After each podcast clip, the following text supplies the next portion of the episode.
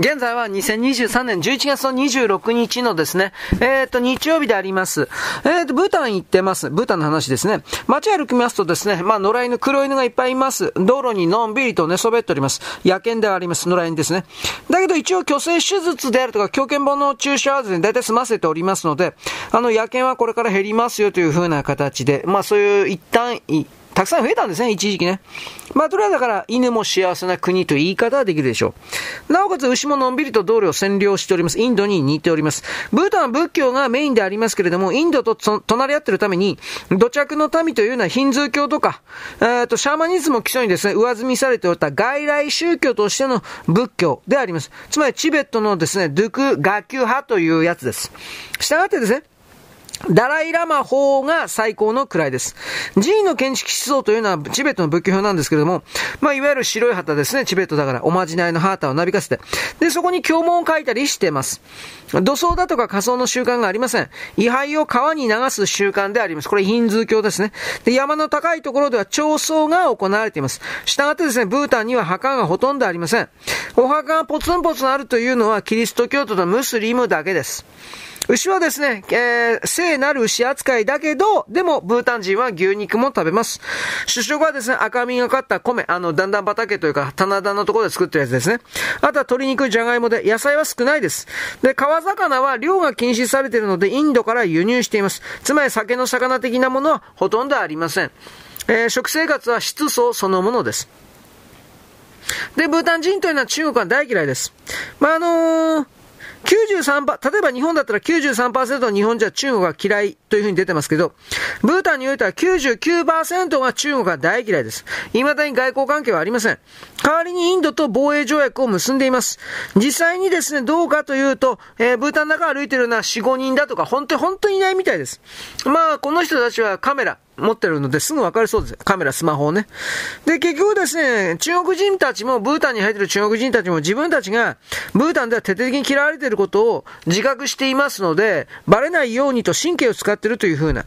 から世界中どこでもあるような中華料理レストランというものは、ブータンのパロ市内に1軒しかありません。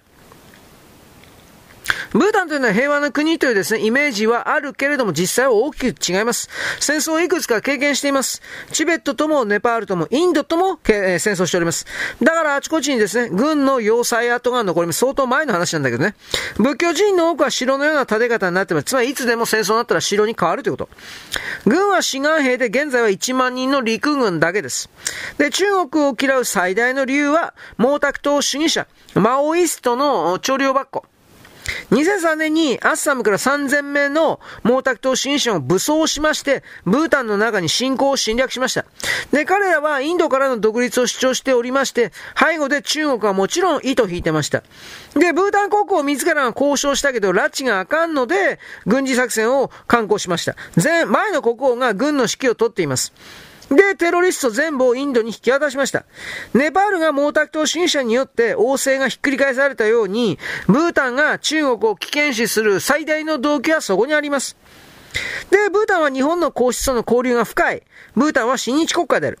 で、あの、JICA の農業指導というものは積極的に行われておりまして、150人ぐらいの日本人が各地に駐在しています。で、あの、これはブータンの農業の指導と発展に尽くした人で、西岡教授さんという人がいるんですが、この人はブータンで一番知られた日本人ということになっています。はい。で、マオイスト行ったんで、やっぱりここはネパールを言わないといけないです。ネパールはですね、王様の国だったんだけど、無理やりそれを廃止されました。ネパールというのは基本的には誇り高い国です。まあ、国際平和の最前線に貢献するネパールというふうに、これ、あのね、カトマンズ国際空港の看板に書いてあるだけなんですが、書いてあります。まあ、結局これはどういうことかといえば、ネパール人が誇っているグルカ兵のことです。国連軍には、1000人ぐらいが常時派遣されています。一番多い時には5000人がいました。この他、イギリス軍にはグルカ旅団というものがあります。フォークランド戦争にも参加しました。他に傭兵として参加しまして、活躍しまして、ブルネの王宮を守っているのもグルカ兵です。ネパール、ネパール人です。さらにですね、香港とシンガポールの警察、警備会社もありまして、アジア各国の銀行ガードマン、これもグルカヘ、ネパール人です。まあ大体これはですね、景気感中で武装しております。エベレストの登山に関しまして、いわゆるあの、多くの外国人の探検隊というのは重い荷物を担ぐですね、シェルパというですね、山岳民族の集団を雇います。あの体力と脚力と精神力を見れば、なぜグルカ兵が耐久力に優れて戦闘に強いかを理解できるでしょう。しかも、高山病もへっちゃらです。山で育ってっからね。あの、三浦雄一郎が50年ぐらい前、三浦雄一郎がエベレストをスキーで格好しようという、まあ、計画があったんですが、名誉隊長が石原慎太郎でした。総隊長が藤島さんでした。で、結局ですね、ネパールというのはヒマラヤ山脈の南側で、6000メートルから8000メートルの山々というのは、まあ当時の今も世界の登山家を魅了しております。同時にチベットからの難民ルートで貴重な水源地でもあります。カトマンズにはチベット難民センターがあります。あのー、この、ここにですね、チベットから逃げた人っていうのはお金を稼ぐために、刺繍の制作に余念がありません。でも政治情勢も変わりまして、ここに残っているのは少数で多くはインドに出ていきました。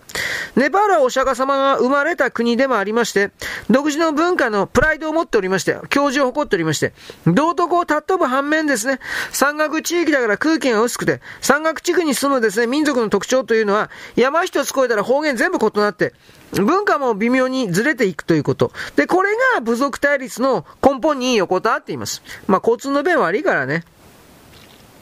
で、ネパールの東西南北、それぞれの個性的な文化と伝統がありまして、南はインドに近いんで、インド文化の影響が濃いです。で、インド人及びインドからネパール人に帰化した人たちが大体60万人います。これは、あの、インドとの貿易で生活が成り立っているということですね。こういうところの地域にも人あって、えー、国がありみたいな、そういうことになっております。よろしく、ごきげんよう。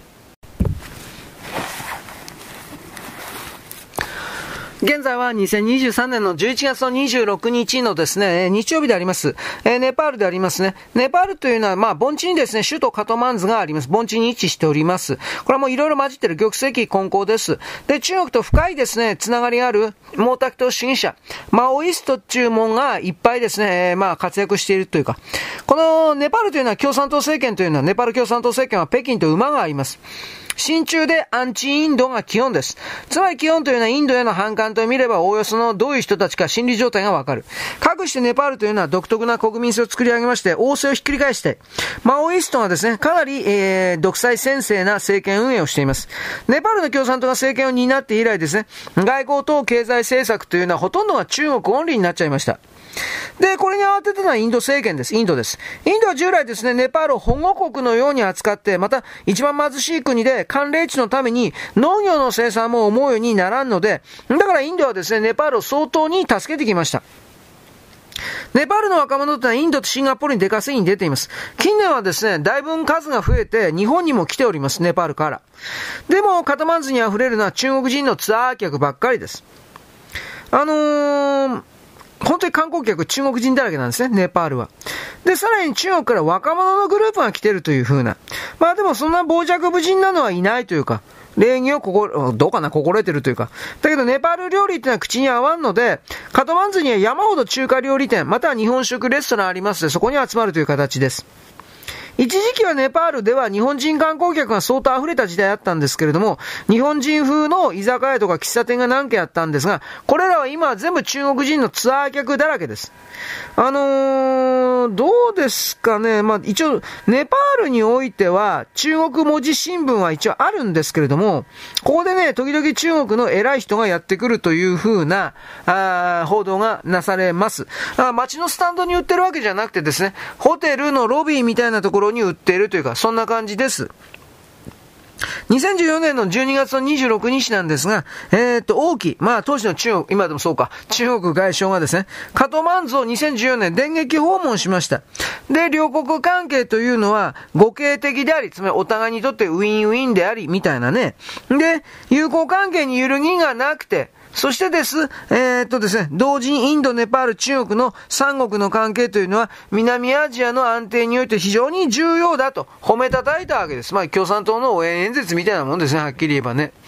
んで、あの、早い時期に李克強首相、まあ、当時生きておりましたから、李克強首相がですね、あのー、カトマンズじゃなかったあの、ネパール訪問するというふうに言ったんで、で、王毅はですね、ネパールの発電所の建設に16億ドルを貸す、貸す、貸与する、というふうに言ったったわけです。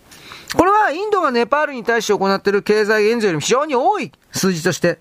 あまりにも露骨な札束外交でインドはもちろん不快感を示しました。まあ、あのー、ネパールのね、カトマンズの政府はしてやったりとか金さえもらえばいいんですよ、こいつらは。で、その後も中国はハイウェイ建設本格しまして、本格化して、で、さらにヒマラヤにトンネル掘って、チベットから、あの、カトマンズまで新幹線を繋ぐと豪語してます。これは無理じゃないかと思うけど。インドの警戒感は並大抵ではありません。で、これまでですね、今までネパールずっと助けてきたのに援助は全部裏切られて、あの、敵に寝返ったという感じです。つまりこれは中国じゃなかったネパール共産党になってからということ。自分の庭先に中国敵国が土足で踏み込んだような印象であり、まあこれはあの、米国が中庭だと思ってたキューバに、ソ連がミサイルを搬入したのと同じようなショックを覚えているということ。しかしですね、中国をテコにインドと距離を取ろうとするというのが、いわゆるネパールの外交的バランス感覚です。あの、今までだったら結局インドに全部やられちゃうからということなんでしょうね。で、ネパールは外交的に誇りを重んじておりまして、時には非常に頑固です。ブータンみたいにインド一辺倒のですね、純朴さ、朴突さ、純真さというものはありません。汚いということであります。まあ、いわゆるブータンは素直で素朴という言葉なら、ネパール人は純朴組はこれは少ないと。まあ、まあ、汚いやつしかいないということなんじゃないですかね、これはね。ネパール人の多くというのは大体は信心深い人が多い。主流はですね、チベット仏教とヒンズー教徒です。しかも多くはですね、なんだかんだ言って仏教的ではあるんですが、高学心が高くて、人々は全体的には親切で、大きくは日本人を尊敬してます。で、寺院はチベット仏教寺院、インド系仏教寺院、ヒンズーの寺院、そしてストーパー、ストーパというのは外場島です。が立っております。三浦雄一郎はですね、80歳でもエベレストの登頂に成功したわけですけども、まあこれに刺激されて多くの登山家たちはネパールに向かうわけです。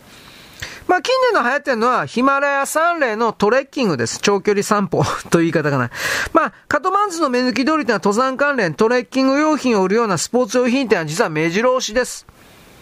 どうなんかね？そんなん好きなんかね？で、えっとね、ホテル。最近はですね、あのー、ネパール、えー、ちょっと前も地震あったけど、2015年にもでかい地震あったんですね、確か。マグニチュード7.8でネパール大地震がありまして。で、この時の地震の傷がですね、実はあんまり癒えてないという。その時にカトマンズ市内においては、ダルバール広場であるとか、スワヤンブナートであるとか、ダラハラ島とか、マナカマーナとか、世界遺産の寺院がいっぱいあったんですが、建造物は修復不可能な損傷を、えー、2015年の地震の時に受けました。で、観光資源であるこれらのお寺というのは木造建築でありましたけど、14から16世紀に建てられた古いものが多い。で、まあ、カトマンズ最大の寺院というのはチベット寺院でもあります。まあその周辺はですね、数百店もあるかと思われるような仏具店、土産屋、レコード店、これが並んでいて双眼でございます。で、この寺というのはコンクリート作りになってます。で、中央の塔にですね、目玉のデザイン、てっぺんからですね、小さい旗をですね、数千風になびかせております。これあの、チベットの寺院のですね、画像とか見られればわかりますけど、なんか、まあ幸せの黄色いハンカチ的な感じでですね、小さいハンカチいっぱい、旗がいっぱいあるという、なんかそんなイメージだと思っていただければ良いです。はい、次回もですね、ネパールでございます。よろしくごきげんよう。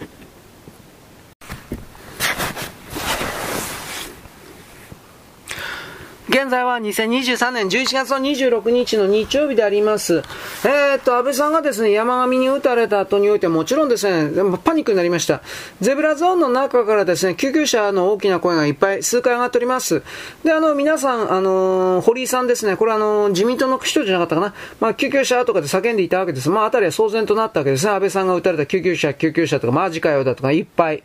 で、その時街頭宣伝車のスピーカーからですね、えー、看護連盟の皆さん看護師さん、看護師の資格を持ってる人助けてくださいと悲痛な呼びかけが流れました。で、前の日の夕方にですね、あの、自民党の奈良県連から奈良看護連盟の事務所に協力依頼があったわけです。で、その日、当日ですね、現場には5人の看護師と、あと、蓮池豊子、でよかったかなまあ集まっておりました。で、2回目のドーンドーンの2回目の爆音の直後ですね、ゼブラゾーンから看護師を呼ぶ声があったんで、3人の看護師が向かったわけです。まあ、ただごとではないと思って人をかき上げながら駆けつけたと。すぐに撃たれたのが安倍総理だと分かりましたと。首元に撃たれた傷があって最悪の状況だと理解しましたと。すぐに選挙関係者を、に救急車呼んでください伝えたら呼んでますと返事があったと。